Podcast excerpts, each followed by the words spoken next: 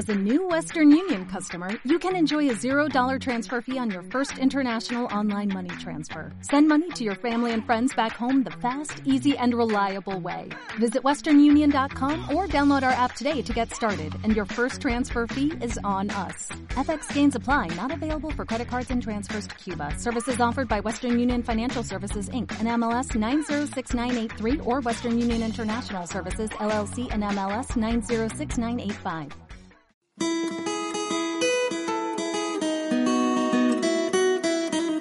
Alta Praxis, un espacio para pensar la vida cotidiana.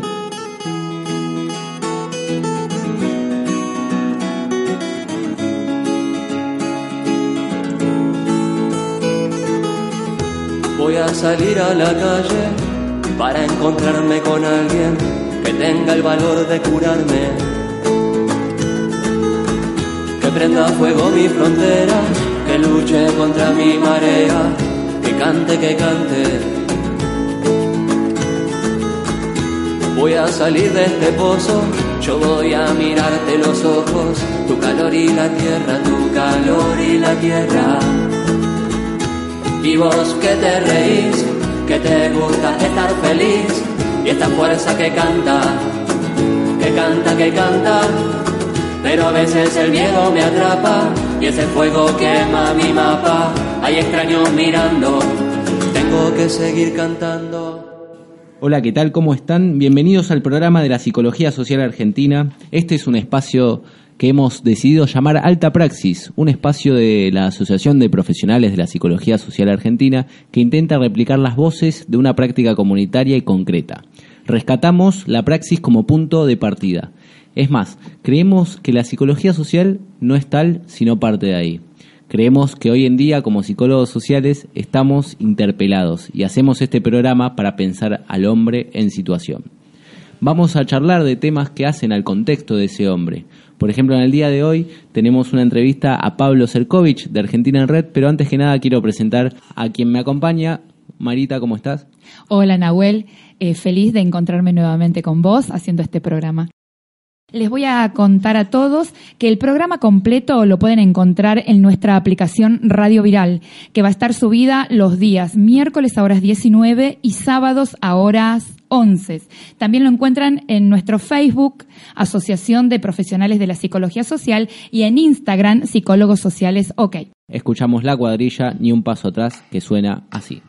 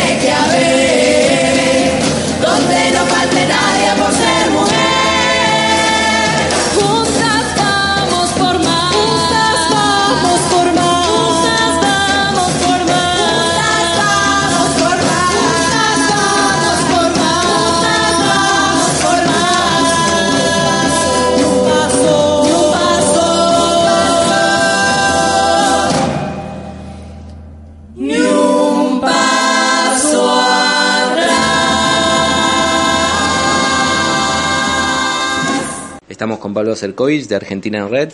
Eh, Pablo, contanos cómo nació Argentina en Red y cuáles los propósitos.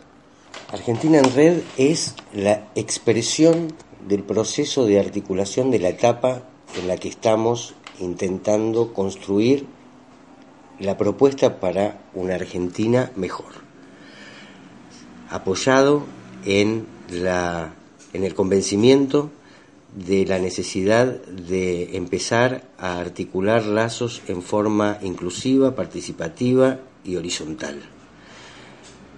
Nos volcamos a la problemática tarifaria precisamente entendiendo que era un eje de trabajo que atravesaría a todos los sectores de la sociedad por igual, tal y como está sucediendo en este momento, y desde los primeros decretos de necesidad y urgencia, iniciamos este proceso de articulación con todos los ámbitos multisectoriales, con todos los ámbitos territoriales, políticos, gremiales, de manera de eh, establecer una línea de actuación detrás de este objetivo que nos propusimos, que fue el de confrontar contra la apropiación de los ingresos en los hogares para volcar estos recursos a los balances de las empresas de energía. Mm, Iniciamos los primeros ruidazos en 2016, las primeras recogidas de firmas que dieron lugar a la presentación de la emergencia tarifaria, primero en los consejos deliberantes y en los parlamentos provinciales, y luego en el Congreso Nacional, donde logramos la media sanción en diputados y la media sanción en senadores para una ley de emergencia tarifaria que proponía retrotraer a noviembre de 2017 las tarifas y que fue vetada por el Poder Ejecutivo Nacional que tiene intereses accionarios directos en estas empresas de energía, un veto que nosotros solicitamos en la justicia que se declarara inconstitucional y estamos hoy apelando a la Corte Suprema de Justicia de la Nación. Luego de lo cual se provincializó la tarifa social para la energía eléctrica y el agua potable en noviembre de 2018, frente a lo cual decidimos producir en forma colaborativa con la intervención de todos los sectores que articulan en Argentina en Red lo que es el texto, el proyecto de ley de tarifa social para la Ciudad Autónoma de Buenos Aires que está hoy eh, en comisión para ser tratado y debatido en la legislatura porteña. Eh, y a partir de los anuncios de un Javier Iguacel que renunciaba la misma mañana de producirlos, convocamos al primer ruidazo el 28 de, diciembre de 2018, eh, a partir de lo cual semana a semana sostuvimos esta convocatoria cada viernes a las 8 de la noche durante dos meses consecutivos, confluyendo finalmente el primero de marzo en Plaza de Mayo, con lo que fue el gran ruidazo ciudadano intentando, por un lado, advertir de la urgencia de la aprobación de este proyecto de ley de tarifa social que presentamos a los legisladores de la Ciudad Autónoma de Buenos Aires y a todos los distritos que tomaron el texto que elaboramos, pero luego de eh, también advertir al Poder Ejecutivo de la necesidad de poner un freno a la dolarización tarifaria y a los impactos que hacen insostenible la vida en los hogares.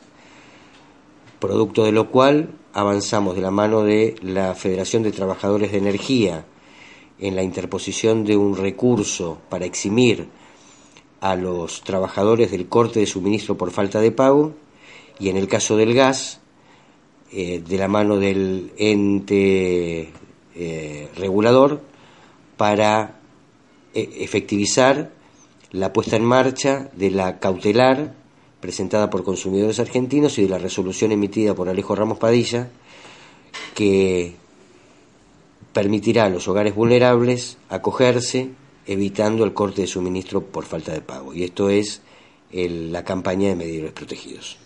Eh, esta situación social de muchos hogares que no llegan a fin de mes y que, están ahogados por las tarifas, ¿cómo crees que repercuten los vínculos? La realidad es que el neoliberalismo, no solo en Argentina, estamos hablando de un proceso que es global, eh, puja por apropiarse de los recursos que deberían estar disponibles para la efectivización de los derechos de la ciudadanía en la medida en que se precarizan las condiciones de vida, eh, se somete a las sociedades a un estrés con todo tipo de repercusiones. En general, todas negativas, que destruyen prácticamente el tejido social en todos los países donde se impone y donde se vulneran sistemáticamente los derechos que son desfinanciados y cuyos recursos son apropiados, como digo, por estos grupos concentrados que, en el caso de Argentina, son los principales tomadores de divisa y fugadores del país.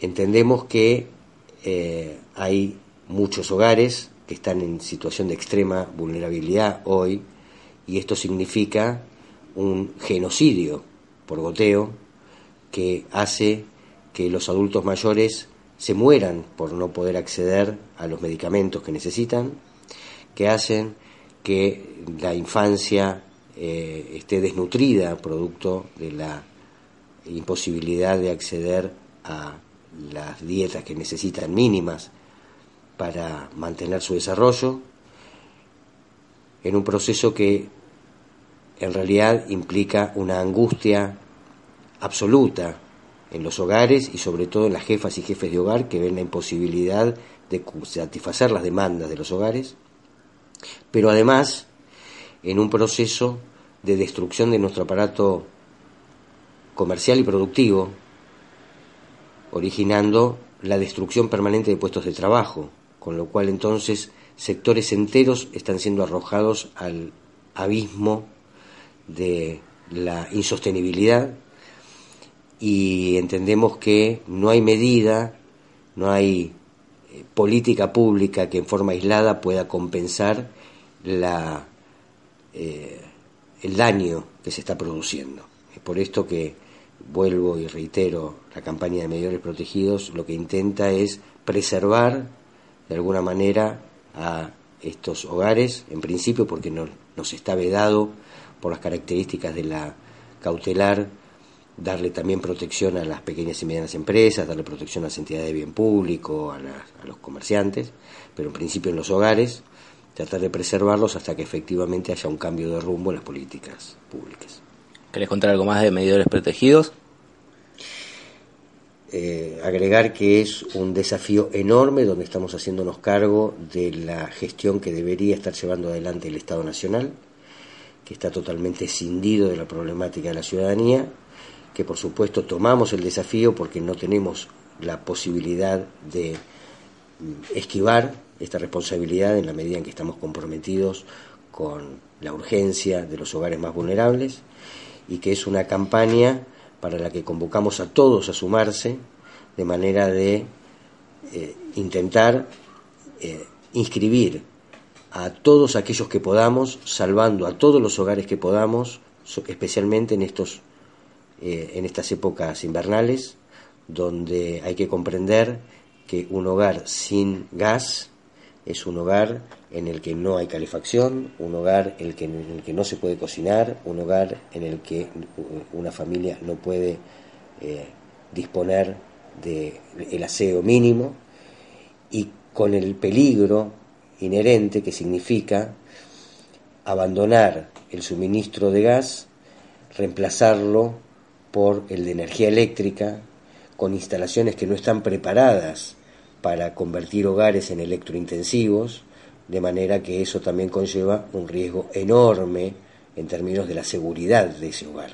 Por eso es muy importante que todos y todas quienes estén en condiciones puedan sumarse a colaborar con el desafío de salvar a la mayor cantidad de hogares del corte de suministro por falta de pago, dejando disponible esos recursos para las necesidades de alimentación y de salud que son fundamentales resguardar en un momento en el que la dinámica del país está siendo tan hostil para con todos. Muchas gracias. Decíamos en el comienzo del programa que teníamos la entrevista a Pablo Serkovich y es el miembro de Argentina en Red que nos comentaba cómo funciona esta articulación de multisectoriales y qué se proponen. Nahuel, me quedé pensando en el nombre de la agrupación Argentina en Red y pensé más que nada en lo colectivo, en encontrarnos con otro, en armar una red verdadera eh, que nos permita ir en busca de soluciones, de posibles caminos y también de comprender el contexto eh, que nos toca transitar, pero pensar sobre todo que en momentos de crisis y en momentos de soledad, también pensando en lo personal, uno eh, va en la búsqueda del otro, eh, trata de no quedarse solo, para poder encontrar una salida me detuve a pensar un montón en el nombre y me quedo pensando en esto en red, como que también uno si va a hacer algo siempre necesita como esto de la contención, ¿no? En a dónde voy, con quién voy. Exactamente, justamente por eso desde la Asociación de Profesionales de la Psicología Social Argentina nos sumamos a Argentina en Red porque entendemos que el trabajo comunitario que hacen ellos es esencial para no solamente el sostén en el medio de la crisis, recordemos que en las crisis lo primero que se pierde son los marcos de referencia, esas instituciones que ya no funcionan y que en algún momento fueron sostén de nuestra vida, hoy empiezan a desvirtuarse y ese sostén tiene que aparecer desde lo colectivo, desde otro lado. Pero vamos a escuchar a Pablo que le preguntamos cómo ve la situación social y nos decía, arrojados al abismo, decía Pablo Serkovich de Argentina Red, y nosotros nos preguntamos qué podemos hacer como psicólogos sociales. Me preguntaba Nahuel eh, que cómo son estos vínculos que se van armando en este contexto. Pienso en cómo te relacionás con los otros cuando te encontrás no tan solo atravesado por la crisis, sino en un estado de vulnerabilidad porque pienso que no es que nos estén armando vínculos, sino que esos vínculos se van tejiendo de manera diferente, a veces no tan saludables, y me animo a decir que a veces como vínculos carentes, como que les va faltando algo, ¿no? Él hablaba de tejido social, yo creo que el tejido social está roto hace tiempo en la Argentina, pero es cierto que con toda esta situación se acrecentan las patologías y efectivamente antes de llegar a la crisis económica de una familia, ya previamente hubo una crisis vincular, que porque se tensaron un montón de situaciones, familias que tienen que reducir y vivir todas juntas, a veces dos, tres generaciones, chicos que tienen que volver incluso a, sus casas, eh, que se habían podido ir. Eh, la verdad que es muy desesperante la situación en general y efectivamente esta medida de protección de hogares que plantea Argentina en Red para reconectar a los usuarios de gas es una medida concreta que nos permite a nosotros como psicólogos sociales también brindar salidas concretas frente a la crisis.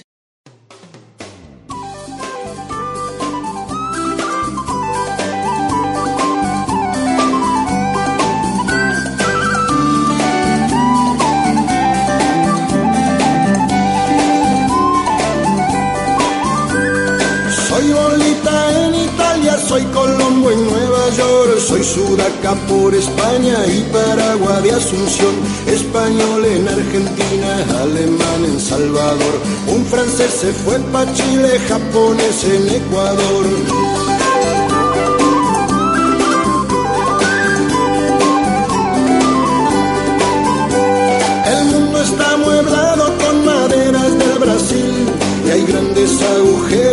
La selva misionera. Europa no recuerda de los barcos que mandó, gente herida por la guerra, esta tierra la salvó. Si me pedís que vuelva otra vez donde nací, yo pido que tu empresa se vaya de mi país y así será de igual a igual y así será de igual a igual.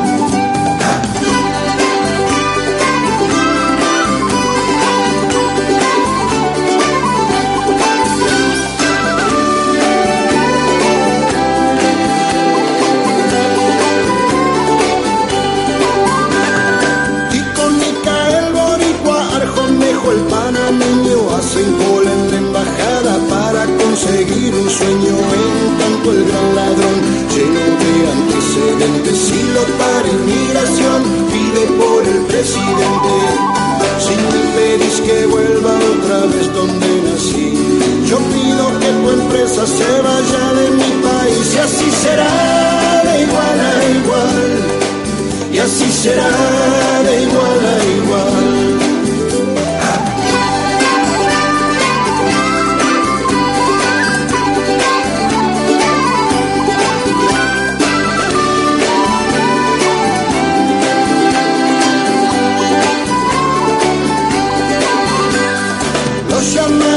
Ilegales que no tienen documentos son desesperanzados, sin trabajo y sin aliento. Ilegales son los que dejaron ir a Pinochet. Inglaterra se jactaba de su honor y de su ley. Si me pedís que vuelva otra vez donde nací, yo pido que tu empresa se vaya de mi país y así será de igual a igual y así será de igual a igual.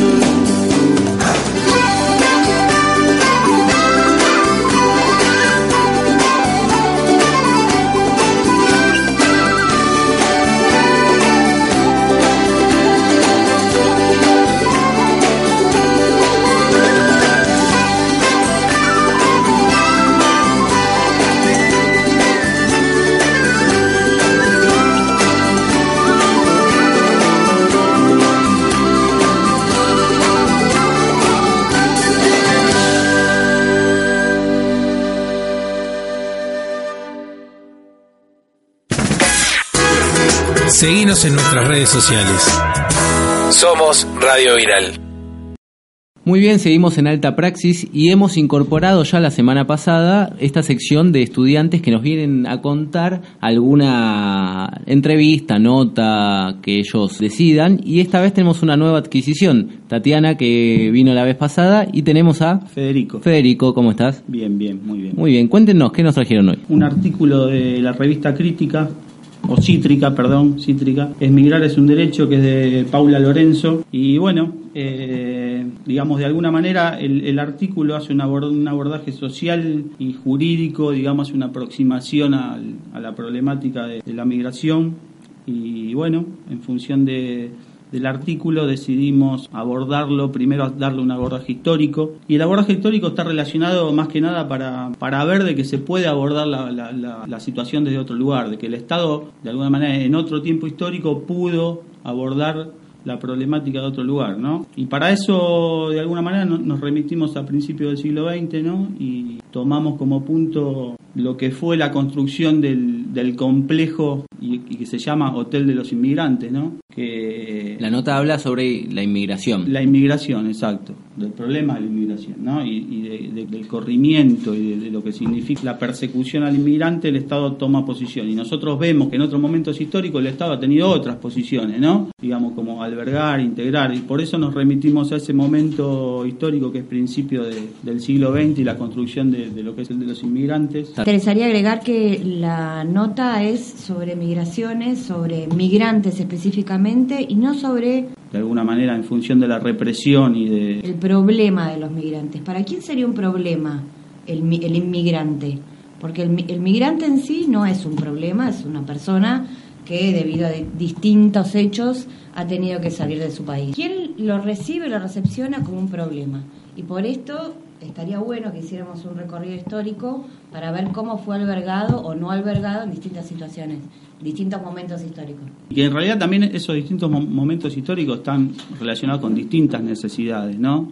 Eh, sobre todo los Estados-Nación, digamos. Estado-Nación al principio del siglo XX tenía, sobre todo por estos lugares, necesidades diferentes a las que tiene hoy. Entonces, bueno, en, ese marco los inmigrantes eran recibidos desde otro lugar y tenían otra contención y el Estado de alguna manera operaba para que los inmigrantes tuvieran otro lugar que el que tienen hoy.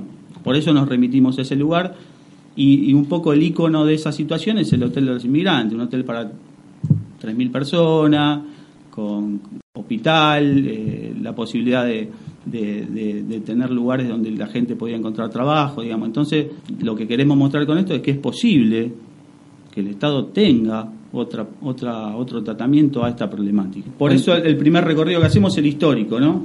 Y, y en función de eso disparar lo que hoy está pasando y, y retomando con el contexto de que hoy el Estado tiene otras necesidades, porque el, cali- el capitalismo en su, muta- en su mutación fue hacia otros lugares. Entonces, digamos, desde ese abordaje la problemática se puede entender de, de otra manera, ¿no? Claro, eh, está bueno eh, tomar apunte de que cuando hablamos de migrante hablamos también de exclusión social eh, y cuando hablamos de, la exclusión social hablamos de la exclusión social entendida no solo del costado de la pobreza, sino asociada a las desventajas por el acceso a la educación, a la salud, a, las, distintas habilidades, eh, a la vivienda, a los recursos, a las distintas instituciones, entonces más por el hecho también de ser mujer, por el hecho de ser niño, por el hecho de ser inmigrante, hay como una doble y hasta una triple exclusión social, que eso muy difícilmente en todos los ámbitos se vea o se trate. También pensaba Tatiana en el esfuerzo emocional que significa eh, tener que abandonar todo, no tan solo abandonar la tierra, sino la historia construida. ¿no? Y muchas veces abandonarla porque uno ha terminado siendo expulsado por las condiciones económicas y sociales eh, que se encuentran viviendo en, en su lugar original. Eh, y también pensaba que eso este, es muy doloroso, digamos, cómo después uno tiene que venir e intentar rearmar una historia en un lugar que a veces es muy hostil. Hostil, ¿no? totalmente. Sí, cuando ellos hablaban a mí se me venía a la cabeza una palabra que tiene que ver mucho con nuestra formación, incluso el mismo Pichón Rivier habla de sud desarraigo, que básicamente es la identidad en riesgo, ¿verdad? Eh, de alguna forma las raíces, lo- el marco familiar se pierde y hay que reconstruirlo en otro lugar, todo lo, lo grave, lo, lo fuerte que es ese proceso y es más aún grave cuando eh, no tenés el sostén que deberías tener del Estado, como decía Federico. Nosotros también habíamos abordado un concepto de la psicología social de Ana Quiroga eh, que se llama terror de inexistencia, que tiene que ver con, eh, con que no basta solamente con sentirse sujeto de derecho, porque ese derecho, visto está, que puede ser desconocido o puede ser violado por los sectores dominantes como sucede, eh, sino que eh, reconocerse sujeto de poder, entendemos que no es un proceso aislado, sino que es compartido e implica cambios en la subjetividad, pero también, y a esto también debe- deberíamos apuntar, eh, apunta a la acción y la organización de la vida social y política. habíamos visto, de alguna manera analizado la situación en función de muchas veces los roles, ¿no? ¿Y qué se deposita, qué deposita la sociedad en el inmigrante cuando se los acusa de que vienen a sacar el trabajo o de que generan violencia o que están relacionados con la delincuencia, digamos, hay una depositación, ¿no? En el marco de, de- esos roles de los que hablamos, en el que terminan como funcionando, digamos, como chivos expiatorios, ¿no? De una sociedad que no se hace cargo de los problemas que tiene y en realidad lo que no busca o no mira es que el problema es estructural, digamos, ¿no? Y que no está relacionado con un sector. Exactamente, me quedo con una frase que decía, no se hace cargo de los problemas que tiene. De alguna forma es tirar la pelota afuera, dicho criollamente. Digamos, sí, siempre hubo sectores que han sido demonizados, pero bueno, con, el, con este tema se ve mucho más, ¿no?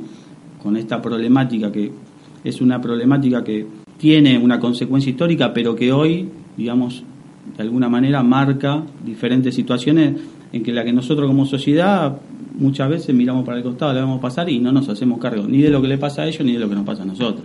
También pensaba cuando hablábamos de inmigración que este sistema genera de alguna forma sujetos de segunda y de primera, porque no, no es lo mismo ser inmigrante de un país llamado del primer mundo que un inmigrante de un país latinoamericano. De hecho, concretamente, si yo tengo visa de Estados Unidos, por ejemplo, puedo pasar sin ningún problema a varios países. Y si vos tenés eh, visa o pasaporte de otros, de otros países, te hacen la vida más complicada. El derecho básico de moverse nos impide. Claro, está, está vulnerándose un derecho humano que está consagrado no solamente en la Constitución Nacional, sino está consagrado por, por las Naciones Unidas, digamos, el, el derecho a las migraciones, a moverse. Eh, y esto también nos llama a una reflexión sobre toda esta distinción que hacías vos. Eh, en realidad, eh, ¿dónde está puesto el ojo? El ojo está, me parece, puesto en la pobreza más que en, el migrante en sí, porque bueno, este ejemplo que dabas vos es, clarifica al respecto. Que no es miedo al, al, al migrante en sí, sino al migrante que encima no tiene dinero. Y aparte hay, hay, otra cosa que también es, eh, es muy loco, digamos, cómo el sistema nos hace responsable a nosotros de, lo, de los problemas que el sistema genera, digamos, ¿no? Y de alguna manera eso también va induciendo a una situación de, culpabilidad en la que nosotros, de alguna manera, nos terminamos siendo responsables de una situación que no generamos y eso va, esa tirantez, esos conflictos van generando un enfrentamiento de pobre contra pobre, porque el que se queja del inmigrante le cuesta llegar al fin de mes, no tiene trabajo, sufre la violencia, sufre la desocupación, digamos, la habilidad del sistema para ocultar atrás de esos conflictos, digamos, de alguna manera los intereses y lo que todo esto significa. Pensaba en esto que decís y que a veces sobre quien depositamos toda la culpa es nuestro vecino, ¿no? Que padecemos lo mismo, este, vamos siendo como todos arrojados hacia un costado, pero sin embargo, por algún motivo, vamos como imponiendo alguna delimita delimitación, algún límite para pensar, no, ustedes son los responsables y culpables de esto Totalmente. que ocurre, cuando en realidad compartimos el mismo barrio, nuestros hijos van a las mismas escuelas, eh, vamos a comprar el mismo lugar y estamos padeciendo todos la crisis del contexto. Exacto.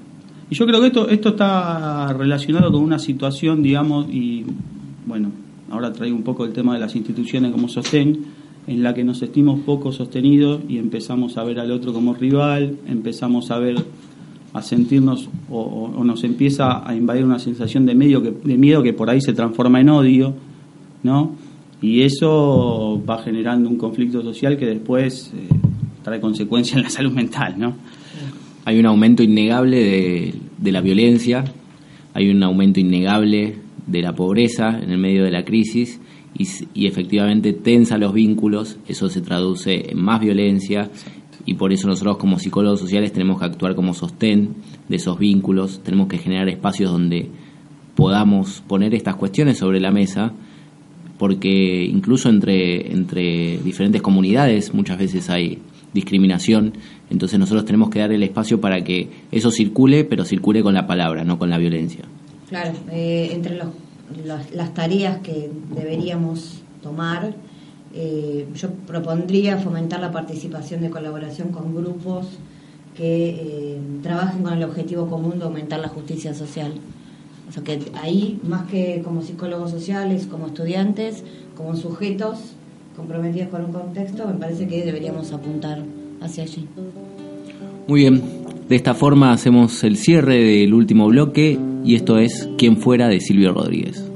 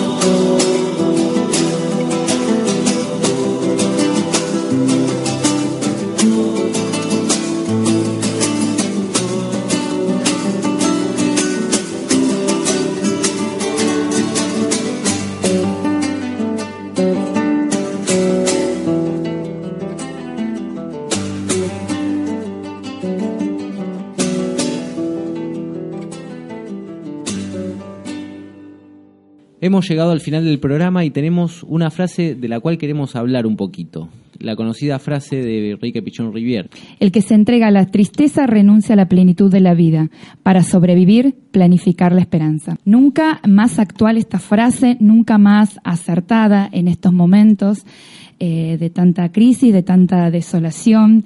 Eh, pensar que quedarnos inactivos, pensar que quedarnos en el ostracismo no nos lleva a ninguna salida y que nos encontramos en este momento también eh, rodeados de un sinnúmero de, de experiencias que nos llaman a encontrarnos con el otro, a emprender acciones colectivas para transformar esta realidad que hoy no nos está gustando, que hoy nos está molestando, eh, que, que, entendemos que no podemos continuar así y también entendemos muchos que el camino es encontrarnos con otro y pensar en una acción concreta y objetiva.